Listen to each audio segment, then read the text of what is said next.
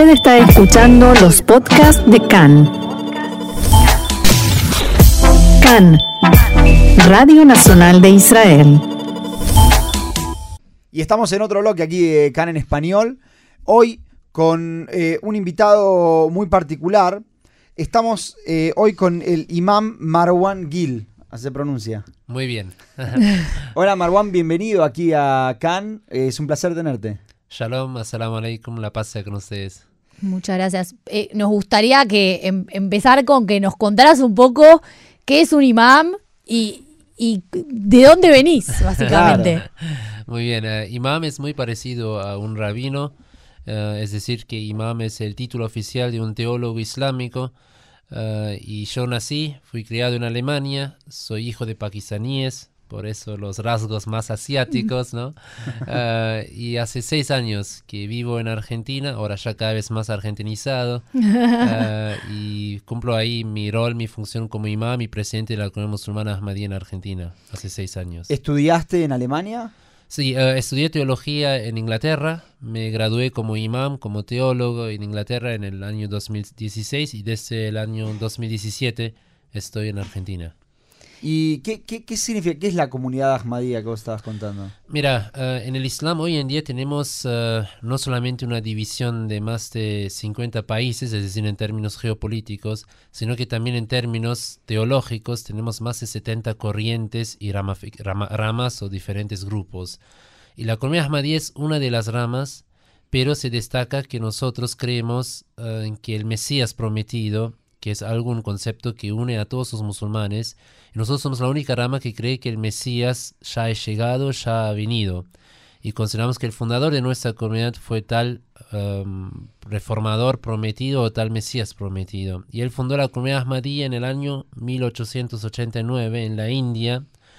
Y eh, después, tras su fallecimiento, se estableció en la comunidad un califato, que es un califato espiritual, no, no tiene nada que ver con ah, ambiciones políticas ni territoriales, sino que es una institución 100% espiritual.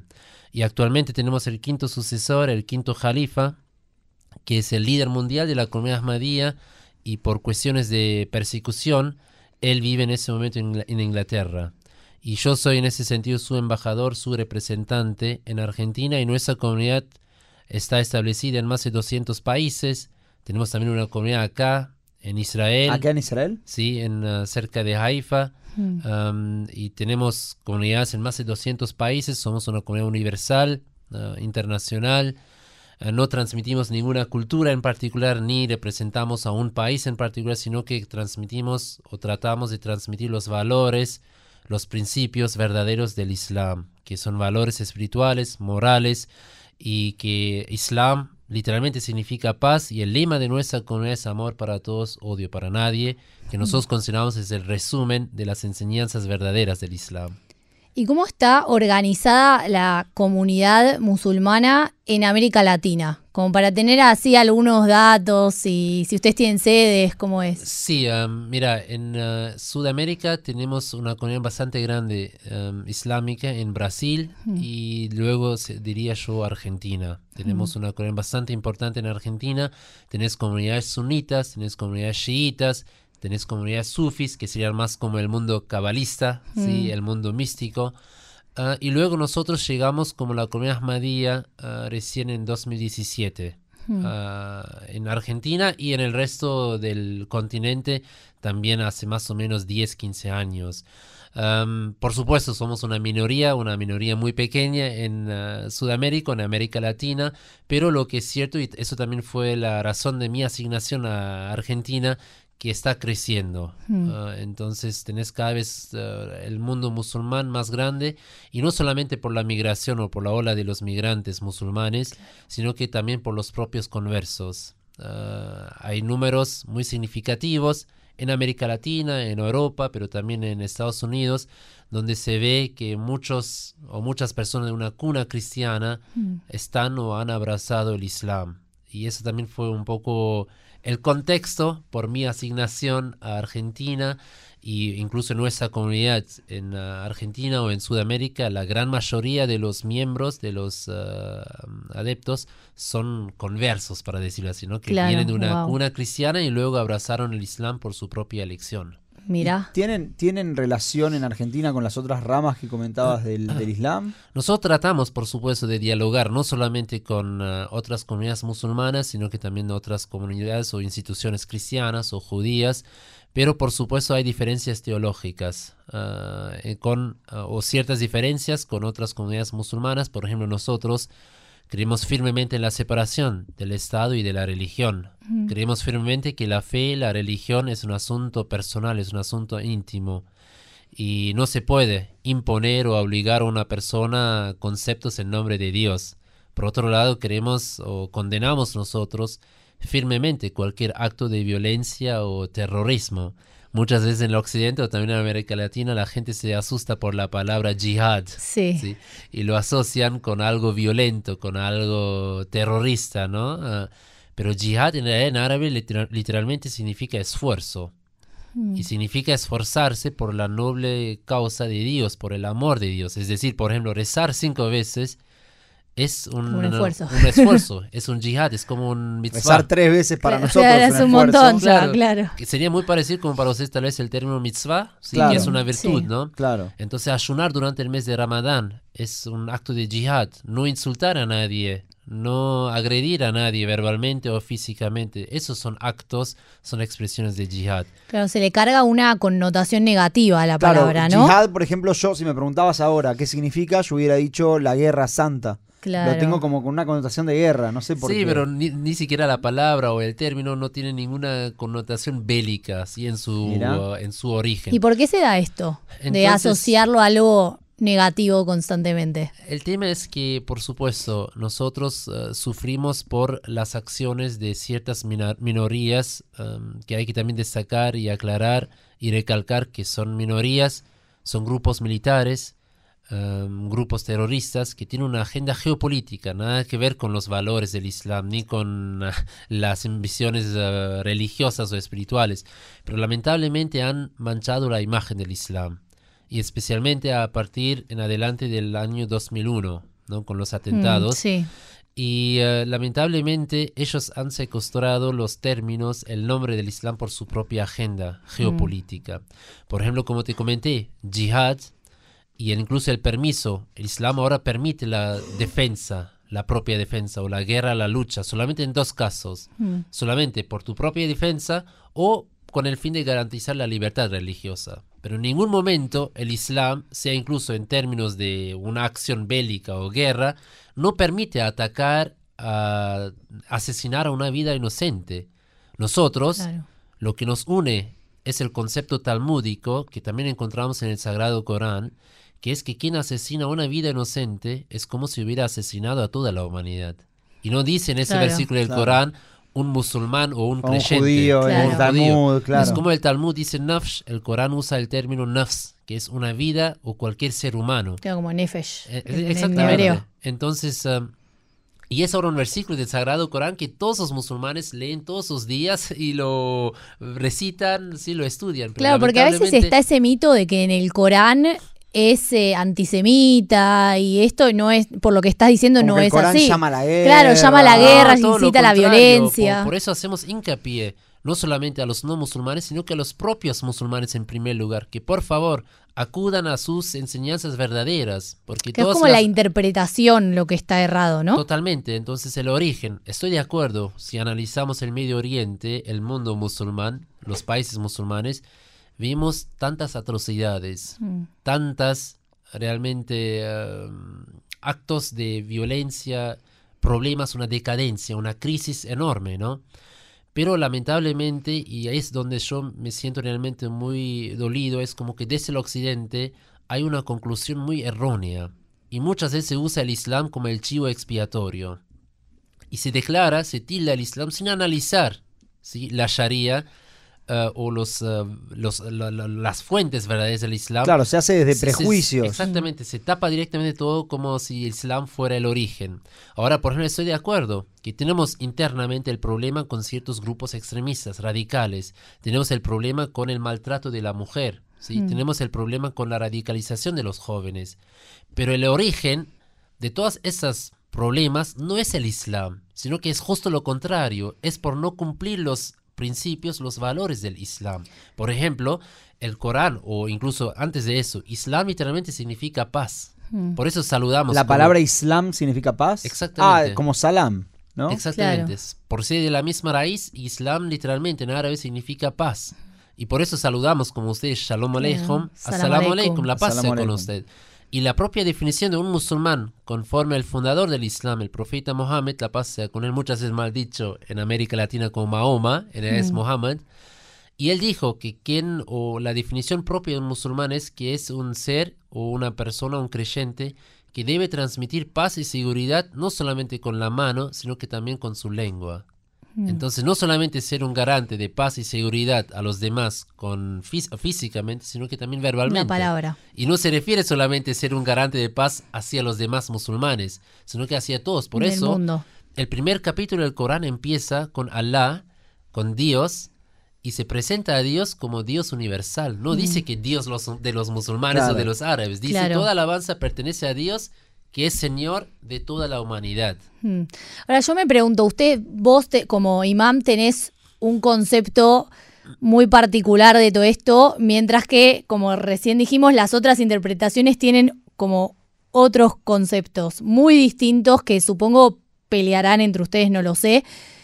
¿Hay algún como congreso de imam en el cual hablan de estas de estos conflictos y de cómo lidiar con esto? Y en ese caso, ¿qué, ¿de qué se habla? ¿Cuáles son la- las conclusiones que sacan al respecto o acciones? Totalmente hay diferencias y disputas teológicas um, y nosotros consideramos que nosotros somos la rama, la comunidad que representa los valores verdaderos del Islam y representamos la, la forma del Islam que ha vivido, que ha manifestado el profeta Mohammed, la paz sea con él.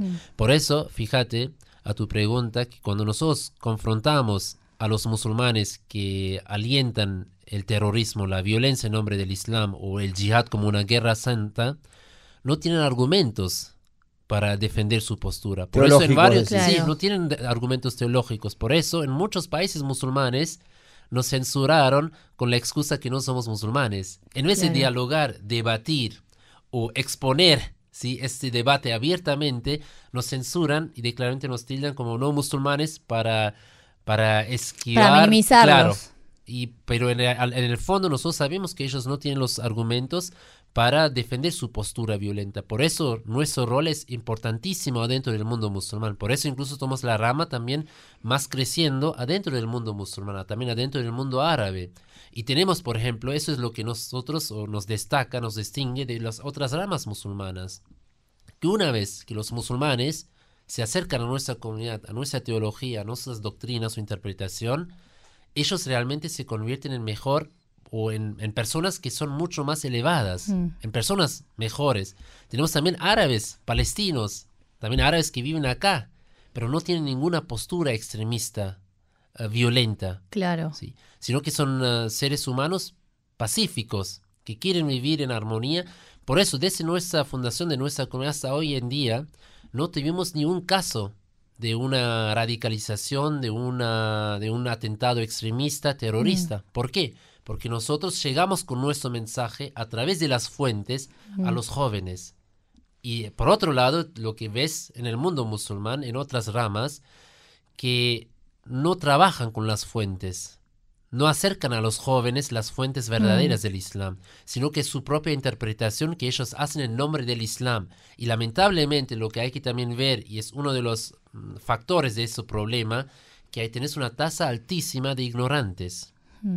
Y especialmente entre los jóvenes. Hay tantos jóvenes musulmanes que ni siquiera saben leer el Corán, que nunca han abierto el Corán, sino que siguen ciegamente lo que predica el imam. Y ahí viene el veneno, ahí viene el peligro. Claro. Porque ellos no tienen las herramientas para realmente analizar. Para ellos, por ejemplo, Claro, matar, hacerse asesinar a un preguntas, judío. ¿no? Claro, asesinar a un judío, asesinar a un cristiano, atacar una sinagoga, es para ellos el yihad verdadero.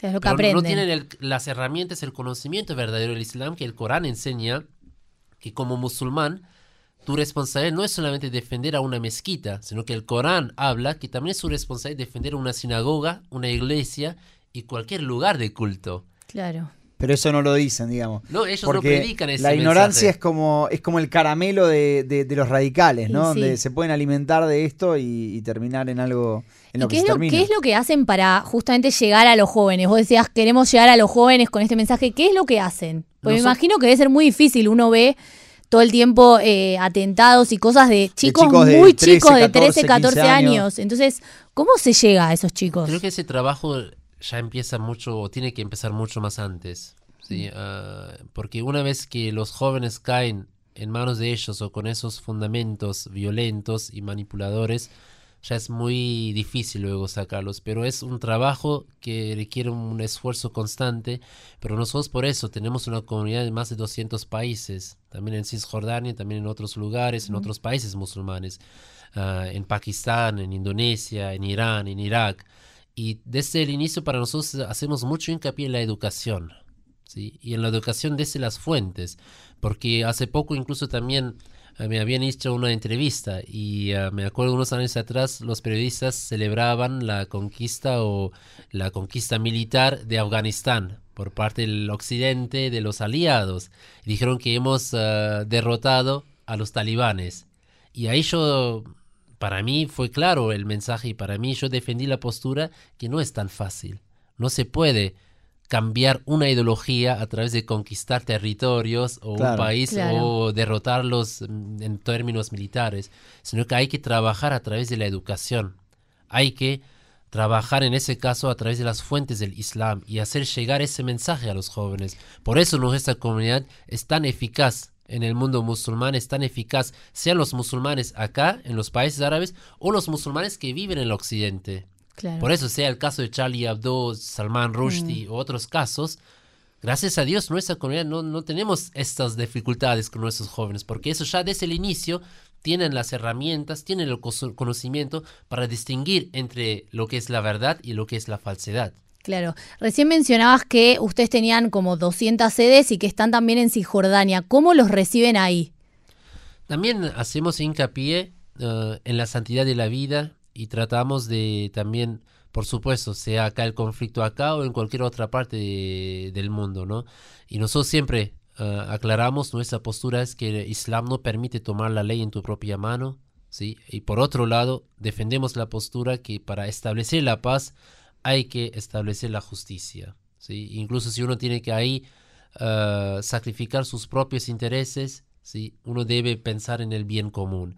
Y lo que donde nosotros hacemos mucho hincapié es realmente la santidad de la vida. ¿sí? Que no, el Islam no permite en ningún caso, en ninguna circunstancia, matar a una vida inocente. Vos tenés, eh, entiendo que, que haces mucho trabajo interreligioso, eh, también con comunidades judías. Bueno, nos comentabas antes de que empecemos la entrevista de que hay, vos sos parte de una organización, una hermandad musulmana judía. ¿Qué clase de trabajo? Contanos un poquito los clases de trabajo que hacen y, y qué, qué es lo que los une o qué es lo que te llevó a hacer esto. Sí, mira, eh, toda Claro, esa- primero, ¿por qué estás acá? Porque está en Israel. Claro, Estamos en vivo en, el estudio, está aclarémoslo. Eso sí, claro. Mira, entonces todo eso empezó en realidad unos años atrás que la Embajada de Israel en Argentina, ellos por eh, el motivo de la conmemoración del atentado terrorista, quisieron organizar un acto interreligioso con un rabino, un sacerdote un imán. Y nunca había participado ningún imán en un acto de conmemoración. Y ellos me enviaron una, invita- una invitación Sí, y yo pienso que ellos incluso también pensaban algo formalmente y pensaban que 99% Claro, no viene. va a presentar una excusa o ni siquiera va a contestar. Y yo inmediatamente dije que voy a ir, voy a participar y voy a conmemorar, ¿sí? Y lo que yo también recalqué en ese acto es la santidad de la vida. Y que el Islam en ningún caso permite matar, asesinar a vidas inocentes. Am, es tan enorme el valor de la vida ante Dios que tenemos un ejemplo del profeta Mohammed, la paz en Medina, donde convivían los musulmanes y los judíos. Y pasó un grupo de judíos llevando el cadáver de una persona fallecida al cementerio. Cuando el profeta vio a ese grupo, se levantó. Y su discípulo él le preguntó, oh profeta, pero esa persona ni siquiera era musulmán, era judío, ¿por qué usted se levantó? Y el profeta contestó, Aleisat Nafsan, ¿no? en una forma muy sabia, muy corta, muy breve, y dijo que él no era un ser humano. Es decir, antes de dividirnos entre musulmán, judío, cristiano, ¿no? budista, es el valor de la vida humana. Entonces, a partir de ahí, eh, me convocaron desde la radio High eh, para un programa semana- semanal, Shalom Salam, Diálogo Judío-Musulmán. Y ahí realmente para mí también fue un mundo nuevo, porque descubrí tantas similitudes entre ambas religiones. Y ahí entendí por qué a lo largo de la historia, casi 13 siglos, pudieron convivir en armonía los judíos y los musulmanes. Sí. Y incluso para ustedes o la colectividad, a lo largo de la historia, ustedes si tuvieron que confrontar casos mayores de antisemitismo, eran en países no musulmanes, en países, sociedades cristianas. Porque tenemos tantos valores en común y nunca tuvimos problemas de compartir el espacio. Lamentablemente son problemas que surgieron a partir eh, del siglo pasado, también por razones más geopolíticos. Y ahí, entonces, para mí, hemos luego fundado la primera confraternidad judeo-musulmana, justo para recalcar el valor de la vida, la santidad de la vida y poner eh, hincapié o énfasis en los valores que nos unen. Es común, tenemos diferencias. Y no se trata el diálogo interreligioso de convencer al otro, ni de competir, ni de erradicar las diferencias, sino que se trata de buscar los puntos en común y a- en base o a partir de esos valores en común construir una amistad, un diálogo sincero y trabajar para el bien común de todos. Vos estás ahora en Israel, me contabas recién fuera del aire que estás por primera vez acá en Israel. ¿Cómo notas esta convivencia de la que venís hablando? Sí, lo, lo veo como que para mí también fue un poco un shock. Porque siento que hay como un, un- como un gap, digamos, como un espacio entre lo que uno cree cuando no está acá y cuando uno llega y ve lo que realmente pasa acá. No sé Sí. si a vos te pasó. No, yo salí del aeropuerto y me acuerdo, en la estación queríamos tomar un café o algo en el camino y vi ahí trabajando chicos árabes con israelíes, ¿no? Y mi primera reacción fue, Miguel, mirá. Y hablan encima amba- ambos idiomas, ¿no? Claro. Sí. Y eh, entonces fue para mí también una, una forma de derribar ciertos prejuicios o mitos, ¿no? Am, pero el tema es, creo que lo que sí es lo que mm, siento acá, que todavía hay que fortalecer el diálogo. ¿sí? Muchas veces eso también me pasa como imam, ¿no? Y digo también internamente. Por ejemplo, analizamos la religión judía desde la perspectiva del Islam o desde la perspectiva de un musulmán. Y en mi caso cambió mucho, pude derribar muchos mitos cuando empecé a estudiar el judaísmo desde la perspectiva de un judío. Sí, y lo mismo creo que es, Es muy importante ponerse también en la piel, sí, en los ojos del otro. Y no digo aceptar todo lo que él piensa, lo que él dice, pero al menos tratar de acercarse, también ver la otra mirada. Y creo que no es imposible resolver el conflicto o mejorar la convivencia, ¿no? Pero como dije, es que requiere un esfuerzo, requiere ciertos sacrificios y una predisposición para dialogar. ¿Por qué decís que te resultó más fácil viéndolo con ojos de judío al judaísmo y no desde los ojos musulmanes si somos tan parecidos? Digo porque hay siempre conceptos que vos tenés ciertos prejuicios, ¿sí? Como ustedes comentaron, por ejemplo, jihad, Hmm. Claro. ¿sí? Lo que ustedes escucharon porque, no sé, un terrorista antes de matar a alguien gritó Allahu Akbar y entonces van a asociar ahora jihad o Allahu Akbar como Claro. algo negativo. Pero es su interpretación, la lectura de ustedes desde su perspectiva. Ahora, cuando van a hablar con un musulmán y van a rezar con él y él va a decir Allahu Akbar, pero no va a tirar ninguna bomba, Claro. sino que va a rezar, va a invitarlos para alabar a Dios. Y ahí van a entender el concepto verdadero de Allahu Akbar. Y lo mismo es con tantos conceptos eh, judíos o de otra religión. Por eso creo que es realmente elemental, primordial, el diálogo personal, una amistad personal. Y escuchar también al sufrimiento del otro, en vez de simplemente negar o ignorar su voz. ¿A vos te parece que, que en Israel encontraste ese espacio? ¿Pudiste hablar con comunidades judías? Sí, totalmente. Ah, sean las autoridades em, del país o los líderes eh, de la comunidad judía. Hace poco incluso tuvimos una audiencia, una reunión muy ah, fructífera con el gran rabino. Ah, en un ratito voy a tener también algunas reuniones en la Cancillería. Y creo que sí, incluso nuestra comunidad es creo que un modelo, un ejemplo, nuestra comunidad en Haifa, que es realmente un modelo muy positivo, que se puede desarrollar el diálogo interreligioso en Israel. Haifa en sí es una ciudad Sí, que demuestra claro, que la la coexistencia es convivencia. posible. Sí, a mí, por ejemplo, lo que ustedes Eh. me preguntaron, a mí realmente fue muy llamativo. Yo salí de, de la mezquita y caminé y volví, de, de, de- de golpe vi un grupo enorme de casi 20 chicos ahí en la mezquita, pero sin ningún imam, sin ningún musulmán para acompañarlos. Mm. Y yo llamé, como me asusté, llamé al imam, mirá, acá son 20 judíos, chicos, ¿no? En la mezquita. Me dijo, sí, sí, déjalos, es normal. Vienen todos los días tantos grupos. Y yo como que, pero no hay ningún mentor, ninguna persona para guiar. No, ya el profe conoce más que los musulmanes sobre la comunidad y ya es común. Entonces se puede hacerlo y se hace también. Y creo que para mí fue también muy lindo. Aprendí mucho de nuestra comunidad allá en Haifa, de la convivencia con las comunidades judías. Incluso Miguel Stoerman, que me acompaña, que es el director de Radio Jae, él, por ejemplo, pasó Shabbat en nuestra mezquita. Mm. Entonces también creo que Claro. son ejemplos, son gestos, pero que te dan esperanza, te dan un futuro, ¿no? Y en, en las comunidades de Latinoamérica, o ¿vos estás solamente en Argentina o en- para toda Latinoamérica, digamos? No, yo soy en ese momento trabajando como imam de nuestra comunidad en Argentina y en Chile. Pero tenemos y en comunidades, tenemos eh, comunidades de nuestra, de la comunidad Ahmadía en también otros países de América Y Latina. trabajan, eh, porque vos decías esto de que el principio de todo es la educación. ¿Trabajan esto en, en Argentina? ¿Cómo lo trabajan? ¿Tienen escuelas? ¿Trabajan con chicos de edad muy pequeña? Totalmente. Um, buscamos también el diálogo, ofrecemos clases, por ejemplo, clases gratuitas del Islam, charlas informativas. um, por ¿Son supuesto- abiertas a todo público? Sí, sí, sí, totalmente.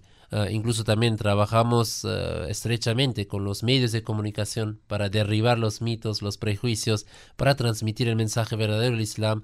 Trabajamos fu- fuertemente, tenemos mucha presencia en varias mesas interreligiosas en Argentina. Trabajamos con la Iglesia Católica, con el mundo evangélico, con las comunidades judías. Hemos nosotros incluso organizado con varias escuelas judías que nos invitaron a jóvenes musulmanes para tener una conversación más directa, más dinámica con los jóvenes. Incluso hace poco organizamos en la Cancillería en Argentina, en el Palacio San Martín, una, un evento entre jóvenes musulmanes, jóvenes cristianos y jóvenes judíos para fomentar el diálogo entre ellos. Y por supuesto, nuestro enfoque es en los jóvenes, por incluso uno de los lemas de nuestra comunidad es que no se puede reformar una sociedad sin reformar a los jóvenes. Claro. claro. Y cómo, la verdad, tenemos muy poquito tiempo. Sí, sí, sí. sí. Está, pero está súper, súper interesante la entrevista. Yo quería preguntarte, justamente vos tenés este mensaje tan lindo contra el, el mensaje que escuchamos hegemónicamente todo el tiempo. ¿Alguna vez tuviste algún problema por haber hablado de esta forma? Totalmente, to- to- todos los días. Totalmente. ¿Y, y co- y cómo, cómo lo resolviste? No, digamos? creo Me parece sí. muy interesante, son voces que no se escuchan constantemente. Que no, claro. del no Islam. Entonces, me gustaría saber la- cómo- Decir, ustedes como periodistas también sabrán, decir la verdad no es siempre fácil. No. Claro. Y hay que siempre Claro. pagar un precio muy alto. y lo mismo pasa a nosotros como comunidad Ahmadiyya. Somos perseguidos en varios países musulmanes. Ah, por eso, incluso por la misma razón, tuvieron que emigrar ah, mis padres de Pakistán a Alemania. ¿sí? Incluso en Pakistán, como dije, ah, nos han declarado no musulmanes desde la constitución. Y también pasa en Argentina, en América Latina, que de vez en cuando también recibimos ah, mensajes de oposición, de odio, ¿sí? también de rechazo, también algunos es- mensajes más violentos. ¿sí? Ah, pero nosotros estamos ah, convencidos de nuestro mensaje, de nuestra le- lectura, de nuestra forma de interpretar el Islam, predicar el Islam y practicar el Islam. Y ahí no hacemos ningún compromiso. Claro. Marwan, eh, para cerrar la, este, este espacio, me gustaría eh, preguntarte si vos tenés un, un mensaje que le quieras dejar a nuestros oyentes, eh, tanto personas de acá de Israel como personas que nos escuchan de afuera, de, de- de la comunidad judía, que, que capaz que nunca pudieron hablar directamente con, con un imam. Sí, ahí más que nada quiero agradecerles a ustedes en primer lugar, a- que me siento realmente acá muy bienvenido. Ah, más que nada agradezco también en nombre de nuestra comunidad acá en Haifa que podemos practicar ah, confesar nuestra religión libremente, ¿sí? Muy importante, creo que uno de los derechos más ah, fundamentales es la libertad de religión, la libertad de culto, que muchas veces lo tomamos por sentado, pero vemos que hay todavía en el siglo XXI tantos países que donde no se permite pensar o vivir tu fe libremente. Ah, y por otro lado, para mí creo que es imprescindible si queremos establecer la paz en nuestra sociedad, ¿sí? en nuestro entorno, hay que salir de tu comodidad. ¿sí? Entonces hay que hacer el primer paso. Y yo diría que lo que a mí me interpela mucho es em, la, el, el famoso dicho de Martin Luther King, que él dice que a él o él decía que a él no le preocupaba la maldad de los malos, sino que el silencio de la gente moderada o buena. Mm. Entonces creo que es realmente muy importante alzar la voz cuando veamos que algo no es correcto en nuestra sociedad, cuando es algo inmoral, sea incluso que perjudique a nuestros propios intereses. Pero creo que es muy importante, es el momento, si queremos marcar un antes y un después, entonces mm, fortalecer el diálogo, pero el diálogo sincero, no el diálogo protocolar o oficial, ¿no? Claro. Y creo que se puede resolver los conflictos. Tenemos tantos valores, ¿sí? Una guía realmente que brinda luz, brinda inspiración en nuestros libros, sea la Torah, el Corán, pero lo que falta es practicarlo, aplicarlo en la vida cotidiana. Bueno, buenísimo mensaje final. Excelente mensaje. Sin palabras, nos Sí. quedamos. Muchas gracias por estar aquí con nosotros hoy. No, gracias a ustedes. Gracias, Shalom, assalamu alaikum, la paz con ustedes.